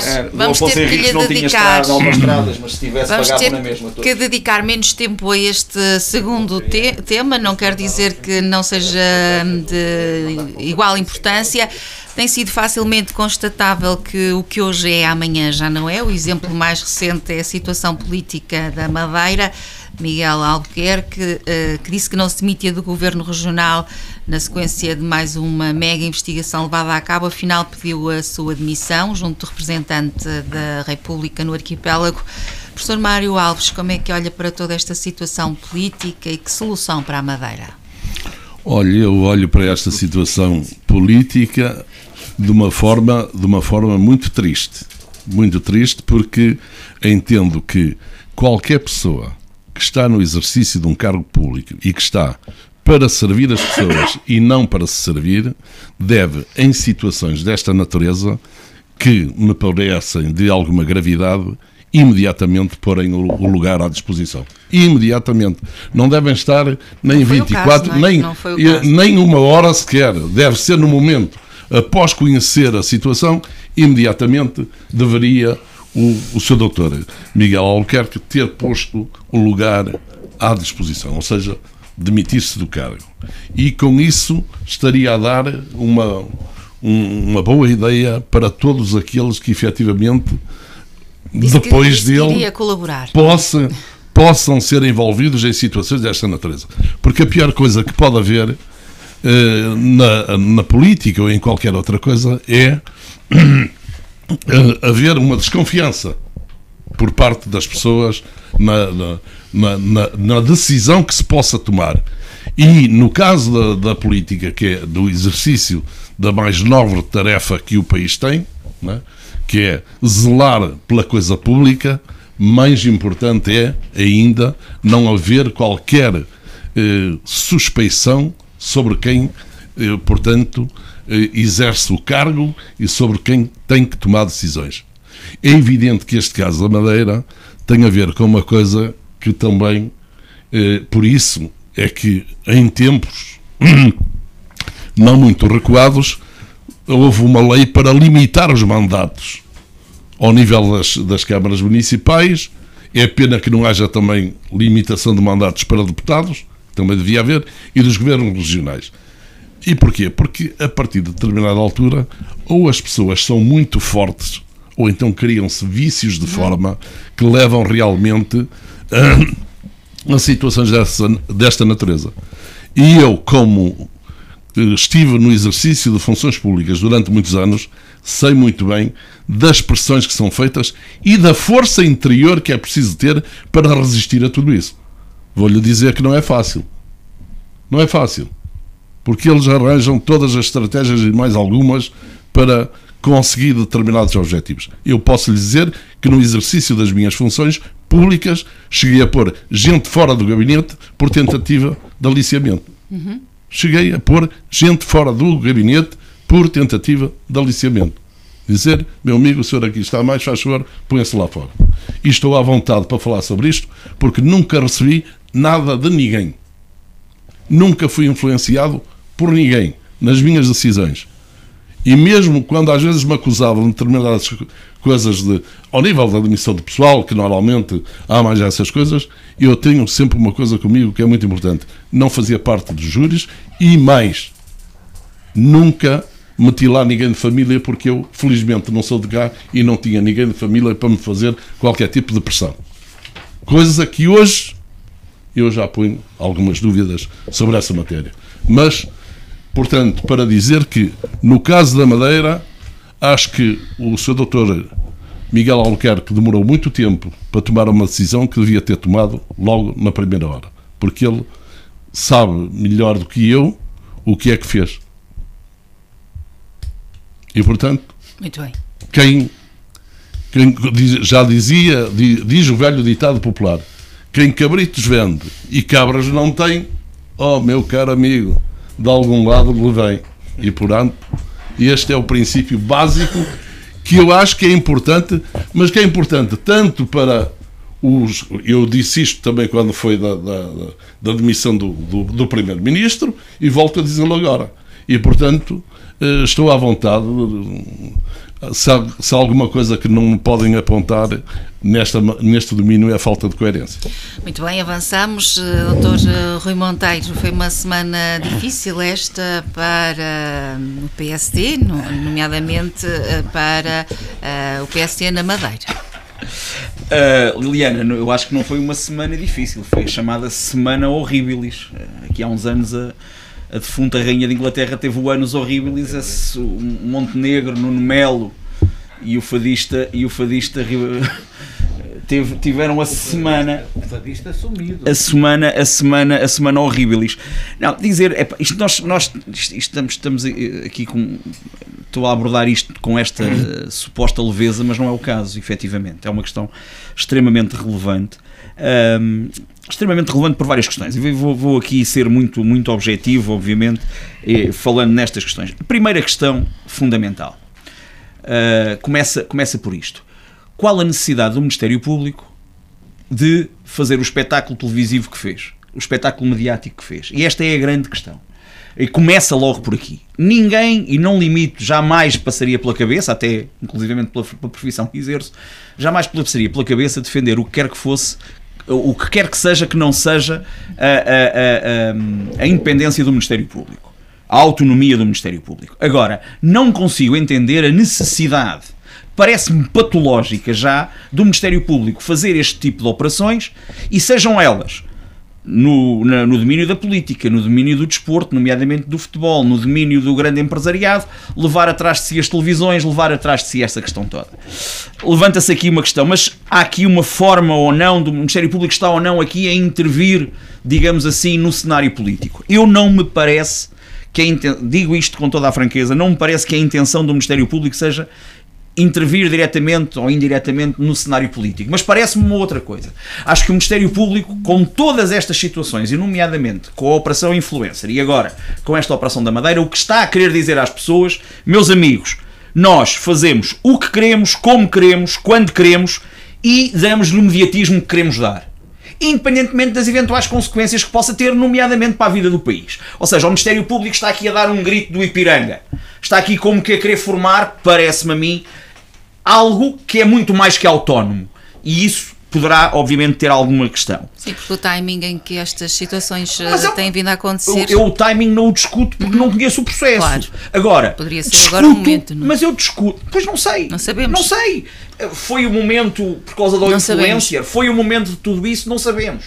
E essa é a grande questão. É o mutismo do Ministério Público e da Senhora Procuradora-Geral da República em relação a tudo isto. Porquê que a Senhora Procuradora-Geral da República ou alguém por ela não vem dizer porquê que tudo, todas estas situações aconteceram agora? Porquê? Seja esta que visa obviamente, pessoas mais ligadas ao PSD, seja o influencer que visa pessoas ligadas ao PS, seja o que seja. Expliquem as coisas. Expliquem, expliquem a razão de ser do momento também, porque também é importante que as pessoas saibam uhum. se é que há alguma razão de ser. Sim. Ou se me disserem, não, isto é assim porque é assim, é o, é o, é o decurso natural da justiça, eu calmo logo. E sobre Primeira sobre questão. Segunda questão. Já, oh, Liliana, deixa-me só. Isto aqui, nós tivemos tanto tempo no outro tema. É verdade. Que agora aqui, se calhar. Um ela, ela regressa ao tema duas quando houver mais, duas, mais conhecimento sim, da sim, matéria. Duas ou três, duas ou três questões, duas ou três questões particularmente, particularmente preocupantes para mim. Qual foi a necessidade de levar 300 pessoas de Lisboa para a Madeira para isto? Eu, atenção, atenção, eu não estou a falar sequer eh, na questão da, da eventual despesa, ou sequer vou, não, não vou fazer nenhuma rábula tipo, tipo Ricardo Araújo Pereira de dizer ao que se gasta nisto mais vale deixar continuar a gamar, perdoem a expressão, que foi, que foi o que ele disse. Não, a questão não é essa. A questão é que isto demonstra. Isto. De, não, não é uma. Não, não. A falta de confiança a falta de confiança que a PGR, a Polícia Judiciária e todas as instituições da República têm nas suas homólogas madeirenses. Sim, sim. Eu só me recordo, e devo dizer, uma situação destas, eu só me recordo, e, e vejam o paralelismo, há 24 anos em Macau havia uma coisa que era a seita dos 14 quilates. Os mais antigos lembram-se disto. Do Rafael, se calhar, não tem bem essa ideia. Ou seja, havia uma seita, que era a seita de 14 quilates, cujo líder era um indivíduo chamado Panakoi houve uma operação de desmantelamento dessa seita em Macau e o que é que aconteceu? Aconteceu que na altura Macau estava ainda sob administração portuguesa e foi de Lisboa, de Lisboa, foram polícia judiciária, funcionários judiciais, magistrados do Ministério Público, magistrados judiciais. Para quê? Para resolverem tudo isto sem que houvesse a intervenção de quem quer que fosse do território. Uhum. E isto, e isto volta-se a passar. Desta vez com uma proximidade alarmante. E isto diz-nos o quê? Mais uma vez, o professor Mário Alves há bocadinho disse aqui uma, uma coisa que é, que, é, que é relevante, a questão da limitação de mandatos. Neste caso concreto, o que é que potenciou isto e potencia, sem dúvida nenhuma, mais de 48 anos ou 48 anos de governo de um único partido? Potencia esta questão. Potencia estas promiscuidades. Depois, dito isto, vamos agora à, à questão em si mesma três ou quatro notas também em relação a isto. Primeiro, a atitude vergonhosa, devo dizer vergonhosa, do presidente do governo uh, uh, regional da Madeira, que depois de ter tomado posição pública, nomeadamente quanto à questão influencer e quanto à admissão do primeiro-ministro António Costa, vem agora rezar por uma, uma cartilha completamente diferente que terá criado especialmente para ele e, e, e, que veio dizer exatamente o oposto daquilo que tinha dito há, há um mês atrás ou há um mês e meio atrás. Primeira questão. Segunda questão extremamente relevante. A falta de tato político de Luís Montenegro. A falta de tato político, que eu não sei se foi acidental ou propositada, de Pedro Passos Coelho, que depois de terem dito o que disseram a propósito de António Costa, vêm dizer exatamente o oposto em relação a Miguel Albuquerque e efetivamente veio, veio, veio prestar declarações e não foi claro. E não foi claro. Ou seja, fez indecente e má figura, fez indecente e má figura, como tinha acusado o Primeiro-Ministro de fazer. Sem dúvida absolutamente nenhuma. Depois, o que está aqui em causa. O que está aqui em causa. O que está aqui em causa é uma coisa extraordinária. Extraordinária. Nós temos um presidente do Governo Regional da Madeira e um presidente da Câmara Municipal do Funchal, curiosamente ou não, o presidente do Governo Regional da Madeira é presidente do Governo Regional da Madeira há, creio que há 9 anos, tendo, esta, tendo estado alguns 10 ou 12, ou o que é que foi, como presidente da Câmara. Mandatos. Três mandatos como presidente da Câmara, da Câmara Municipal do Funchal. Alguma coisa é curiosa. Oito crimes, dos quais um, dos quais um, nunca, havi, nunca tinha havido um indiciamento em Portugal por isto. Atentado contra o Estado de Direito Democrático prevaricação, recebimento indevido de vantagem, corrupção passiva, corrupção ativa, participação económica em negócio, abuso de poder, tráfico de influências. Oito crimes em conluio, é o que diz, é o que diz uh, uh, uh, o, o, o despacho de indiciamento. E depois, o que está aqui em causa? O que está aqui em causa, favorecimento a grupos económicos, favorecimento a grupos económicos que terão levado, que terão levado à celebração de contratos de mais de 260 milhões de euros. 260 milhões de euros. Que, aparentemente de forma indevida, e por aquilo que foi dito, dava-se conhecimento prévio dos, dos projetos e obras que iriam ser feitos. Dava-se conhecimento dos requisitos de concurso. Inclusivamente, dava-se conhecimento e eu imagino que isto reporte já há uns anos atrás, porque hoje em dia isso não seria possível, digo eu, com o atual sistema da, da contratação pública, mas dava-se conhecimento das propostas dos concorrentes, o que era uma coisa extraordinária. Extraordinária. 260 milhões de euros. Quem é que são os outros arguídos?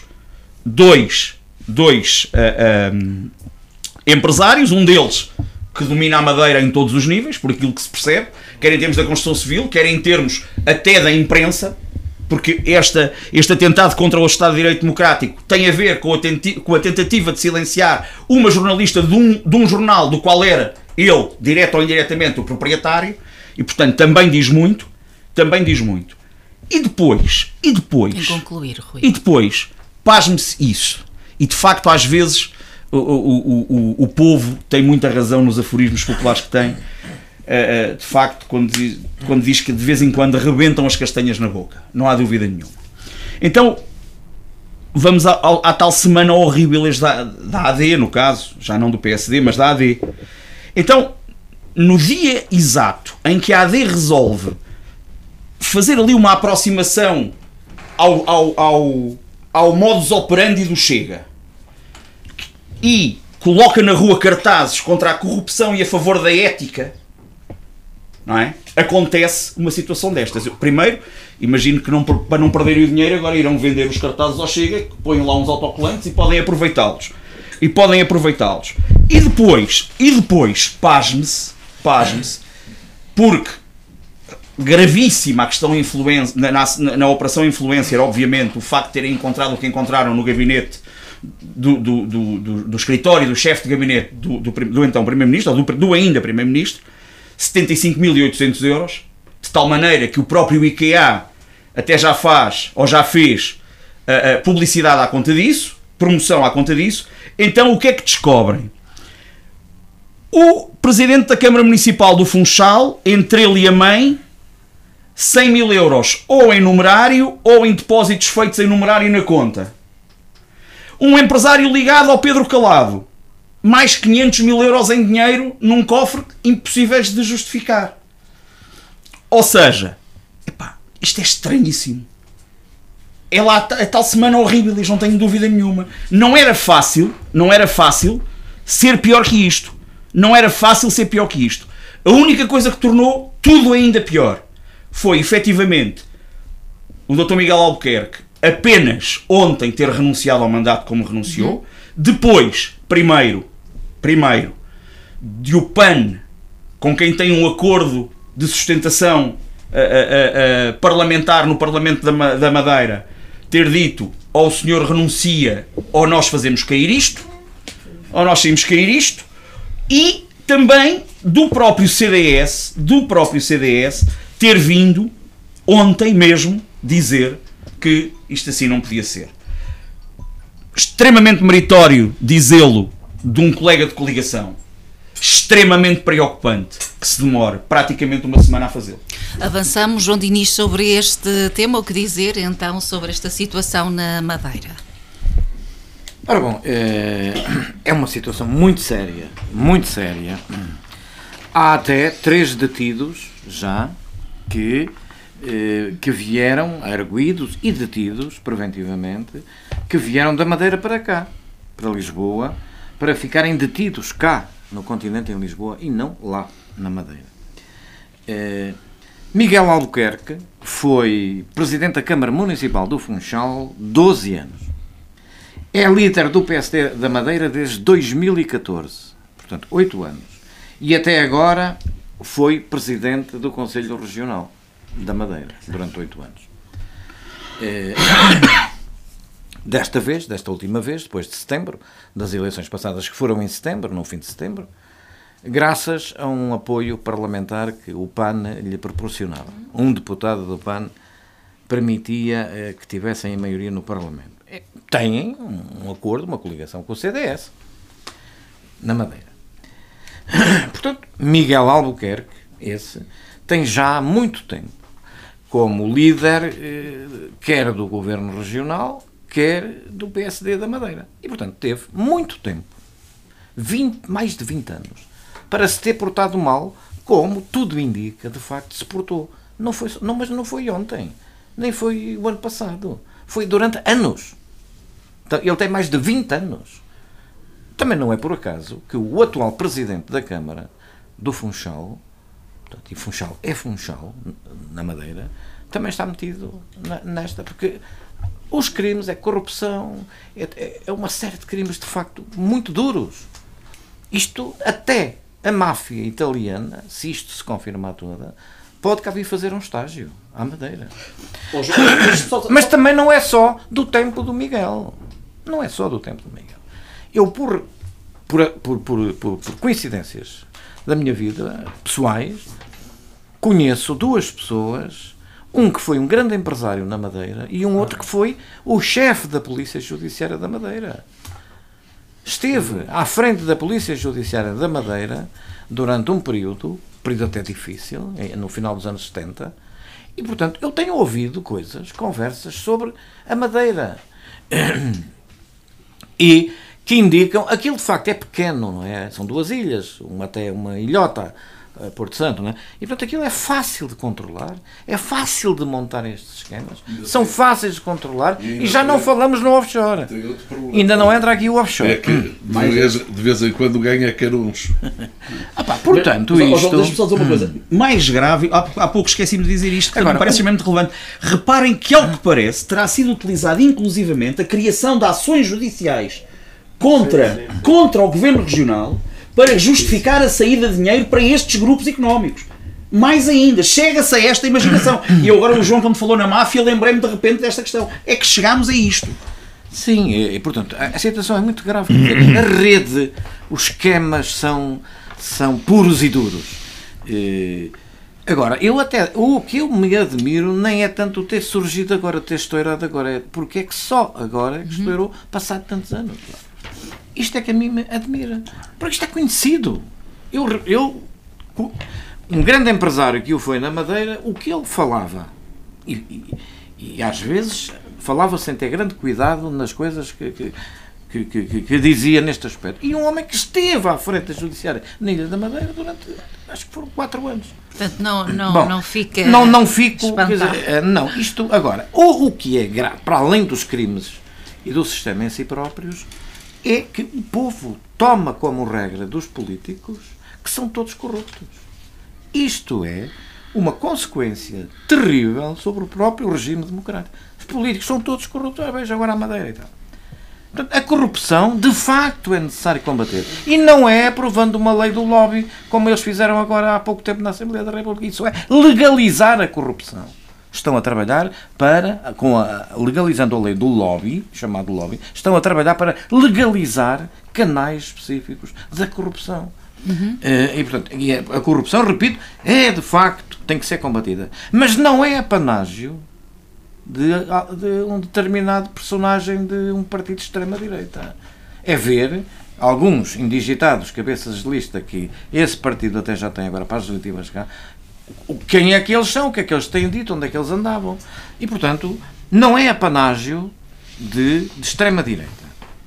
Agora, para concluir, o Partido Socialista criou condições para a crise desencadeada a cá, com, e que deu nas eleições corrupção, o pretexto, deu nas eleições agora de 10 de março.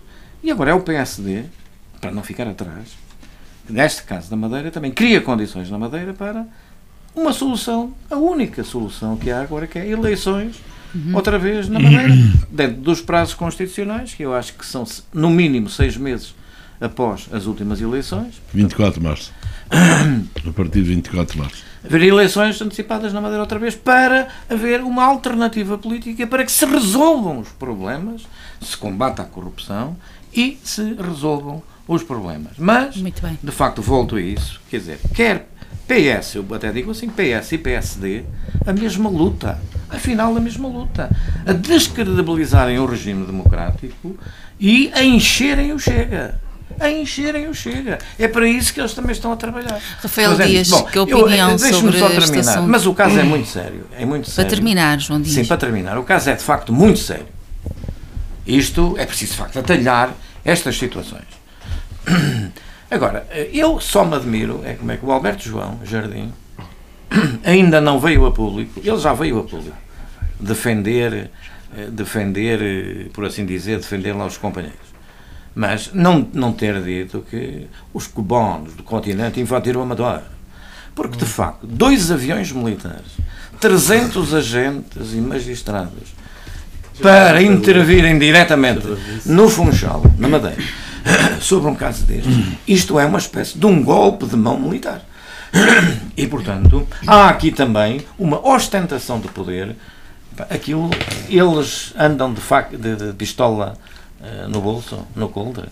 Há um gangue, como, como o do narcotráfico no México ou na Colômbia, que tem que se intervir com o exército. Dois aviões, 300 agentes. E, portanto, é uma coisa que, de facto, chama brutalmente a atenção para o assunto. Luís Montenegro, passivo agora, quiçá comprometido em claro protecionismo partidário sobre os seus companheiros da Madeira. Nem mais nem menos os seus mais importantes companheiros da Madeira.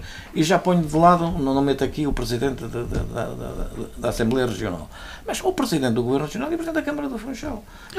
João Diniz, muito obrigada. Não pode haver dois pesos e duas medidas. Rafael Dias, o que dizer sobre todos estes acontecimentos agora a envolver o PSD e Madeira? Para emoldurar que acho que vai ser a primeira e a última vez que isto acontece, mas eu concordo a 100% com aquilo que o Rui Monteiro disse. É, Só. É, isso é que é bem moderado. Não, mas, mas acho que eh, é preciso haver. Acabou o CDS, ora. Não, não, não, não, não, mas eu por acaso estava a olhar para ele não. e estava a lembrar-me da intervenção que eu aqui fiz quando foi a Operação Influencer. Por acaso ele na altura não se deu tanto este trabalho exaustivo de investigar a questão, não, não, não, mas eu percebo. Havia agora, muito menos. Agora, havia muito menos. Agora, agora. Uh, Uh, e dizendo isto, e portanto concordando e atalhando, porque o tempo é pouco e não vale a pena estar a chover sobre o molhado relativamente àquilo que são os contornos da operação, uh, dizer algumas coisas, nomeadamente, até porque já não faço há algum tempo e até fico contente com isso, é para elogiar o CDS, que é uma coisa que eu infelizmente nos últimos tempos tem sido raríssimo.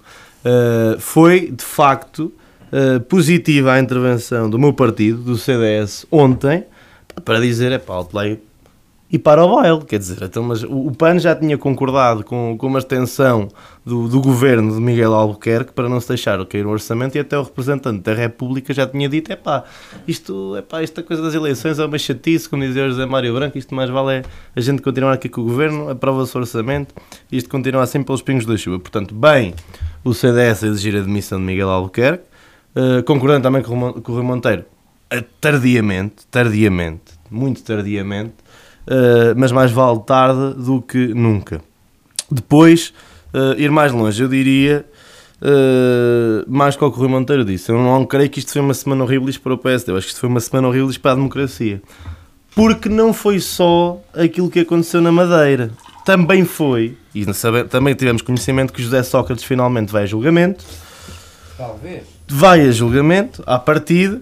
Uh, e também soubemos, o que me pareceu muito grave nas declarações do, do, do, das magistradas, uh, a acusação de ingenuidade do juiz Ivo Rosa perante aquilo que foi a sua postura passiva ao longo da, da instrução da, da, operação, da Operação Marquês. Depois, que também passou antes Pingos da Chuva, a questão do IMI da casa de Pedro Nuno Santos, de pagar 143 euros para uma casa de meio milhão. Ora, isto não favorece mais ninguém que não fenómenos populistas. O IVA do, do Montenegro. Também, também, também, também. Só, eu só estou a falar desta semana, porque se nós fôssemos a todo o ano era uma tragédia. É, exatamente. E, aí, e eu aí concordo com o Jano. Por isso é que eu digo que é uma semana horrível para a democracia, porque é o descrédito das instituições e o descrédito da democracia, o que só valoriza uh, fenómenos de índole mais populista. Uh, isto, de resto, uh, diz-nos o seguinte: diz-nos aquilo que eu já venho dizendo há algum tempo. O regime está podre. O regime em Portugal está podre. E é por isso, e depois as pessoas espantam-se, o Chega tem votos, mas o maior partido em Portugal é a abstenção. Nós vamos para eleições com mais de 50% de abstenção. Porque é natural. Como é que. Eu, eu, no caso, não irei participar, mas como é que é possível pedir um voto a uma pessoa, chegar a bater à porta, como sabes, nas voto neste projeto político, isto é tudo gente séria e vamos fazer diferente. Há um descrédito total das pessoas, da raia miúda, do povo português, neste regime e nestes partidos. E por isso é que nós temos mais de 50 pessoas, mais de 50% das pessoas sem votar. E logo aí é um regime viciado. Logo aí é um regime com muito pouco crédito político, quando mais de metade da população não lhe passa charuto, passa expressão. Portanto, creio sinceramente, uh, e batendo nesta tecla, nesta tecla, que foi uma semana horrível para a democracia e horrível para o regime. Concluindo, uh, isto de resto uh, mostra também um bocadinho aquilo que é a diferença entre a utilização imprópria do Estado entre PS e PSD. O PS classicamente usa a máquina do Estado para, para multiplicar os seus minions e, e, os seus boys. E portanto usa diretamente. O PSD, por norma, faz uma coisa mais sutil, que é usa como porta giratória para a agiotagem, como aqui se viu. Usa, portanto, o governo como trampolim para o negócio. Isto que se passou é uma vergonha. Repare, uh, e, concluindo, e concluo com este detalhe que por acaso os meus colegas de painel não o deram. Chegou-se a, a, a, patrocinar ralis na Espanha para, para pilotos da Madeira, quer dizer, e isso até foi, uh, isso até, até, até não passou sequer em claro na Assembleia Municipal de Funchal, até.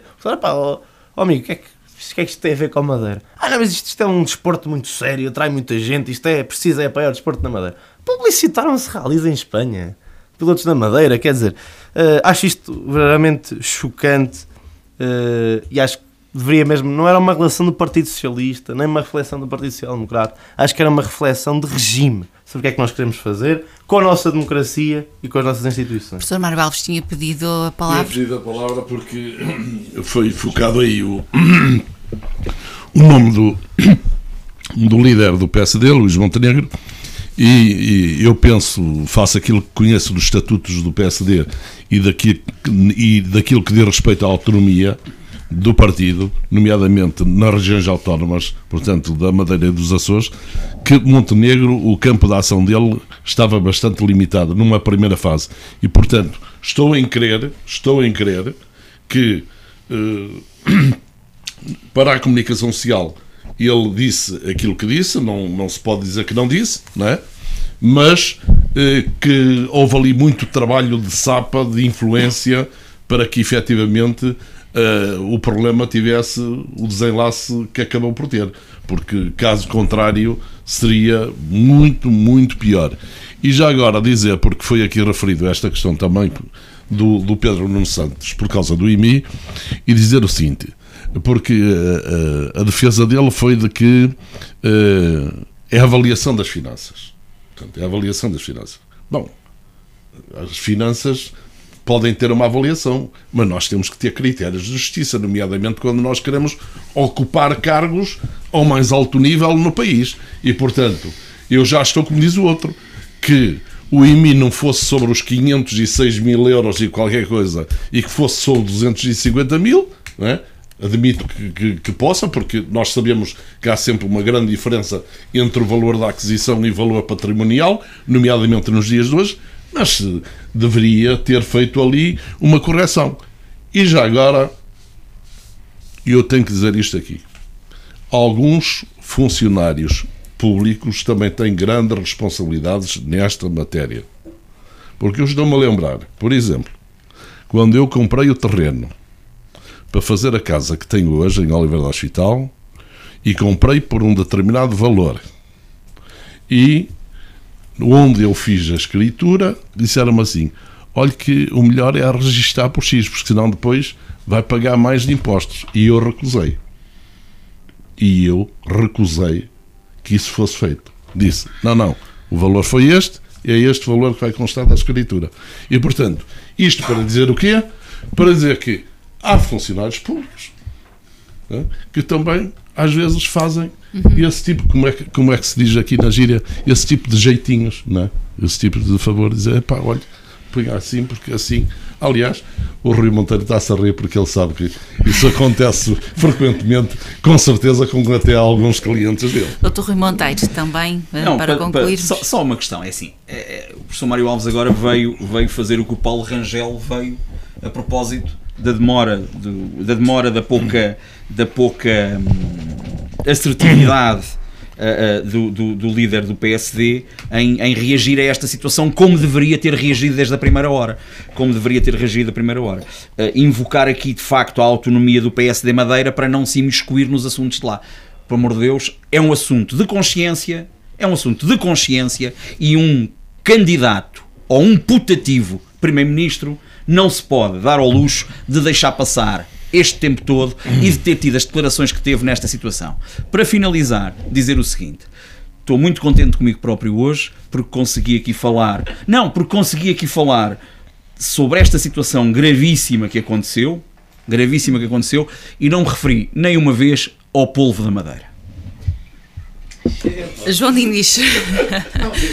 João Diniz. Isto, a parte que a mim mais me preocupa, realçando sempre que é necessário combater sem tréguas eh, a corrupção, a pequena, a média e a grande, porque a pequena abre caminho à grande corrupção eh, e que é preciso combater. E isso não é apanágio da extrema-direita, não é e nem, nem será, nem será, em condições concretas, mas se algum dia tivermos essa infelicidade de provar, de provar. Mas, portanto, a situação exige eleições antecipadas na, para o Parlamento Regional da Madeira e depois de onde sairá um futuro governo que espero tenha outras políticas que resolvam os problemas de- das pessoas que vivem naquela ilha, naquelas ilhas, a Madeira e Porto Santo, mas também dar agora esta nota. eh, Um, um, um homem que há 20 e tal anos anda metido nisto, ou Miguel Albuquerque, continua sendo o líder do PSD na Madeira. Depois de tudo isto, ele continua. Dir-se-á que isso que é uma questão interna do PSD. E é, eminentemente, uma questão O interna. líder nacional não consegue resolver, que é mesmo uma questão interna do PSD Madeira. Essa questão sim. Ah, ah, bom, mas não então tenho que deixar de assim, o tenho que assinalar isto. O homem continua sendo o líder do PSD na Madeira numa situação destas com crimes gravíssimos durante anos a prejudicar eh, o- a matéria pública Mas agora temos que ver o que é que. Claro. e vai que ser não estamos já a antecipar o julgamento. até- Esperamos que haja julgamento, porque essa do Sócrates ainda vamos ver se há julgamento. Ainda vamos ver. Os que estiverem vivos virão. Verão se há ou não há julgamento. Os que estiverem vivos. Vamos então ver. É, mas, mas dizer que isto não atesta da idoneidade política e partidária do PSD como tal. Mantém como líder no PSD Madeira um homem altamente indiciado em crimes gravíssimos, que- em que lesou gravemente a coisa pública, a confirmar-se alguma condenação em julgamento. Eu diria. Mas agora, também era o que faltava nesta. Então aí é que as instituições democráticas perdiam ainda mais o resto da credibilidade que lhes resta. Era se agora, depois deste, deste aparato todo da Polícia Judiciária e do Ministério Público que promoveram uma invasão, um golpe de mão na Madeira. 300 agentes policiais, dois aviões militares. Uma Agora mega operação, como referimos. A, a montanha viesse a parir Não, um ratinho. é Vamos- Não vamos terminar. Vamos isto é um bocado a tentar contra a democracia também. Isto é a tentar contra o Estado de Direito. Vamos. Este eh, exagero todo. Aliás, eu ouvi, ouvi Um ex. um ex-procurador que nunca se tinha pronunciado sobre nada disto vir a terreno Pergunta porquê. a isto perguntar porquê. A dizer que isto Claro tem que que ter uma explicação. O, o mutismo da senhora Procuradora-Geral da República, so- quer sobre esta situação, quer a situação influencer, é, neste momento, epá, uma coisa que está a soar muito forte. Vamos concluir o nosso programa. Agradeço aos quatro por terem estado comigo. Em mais este vice-versa, nós voltamos para a semana. Muito boa noite.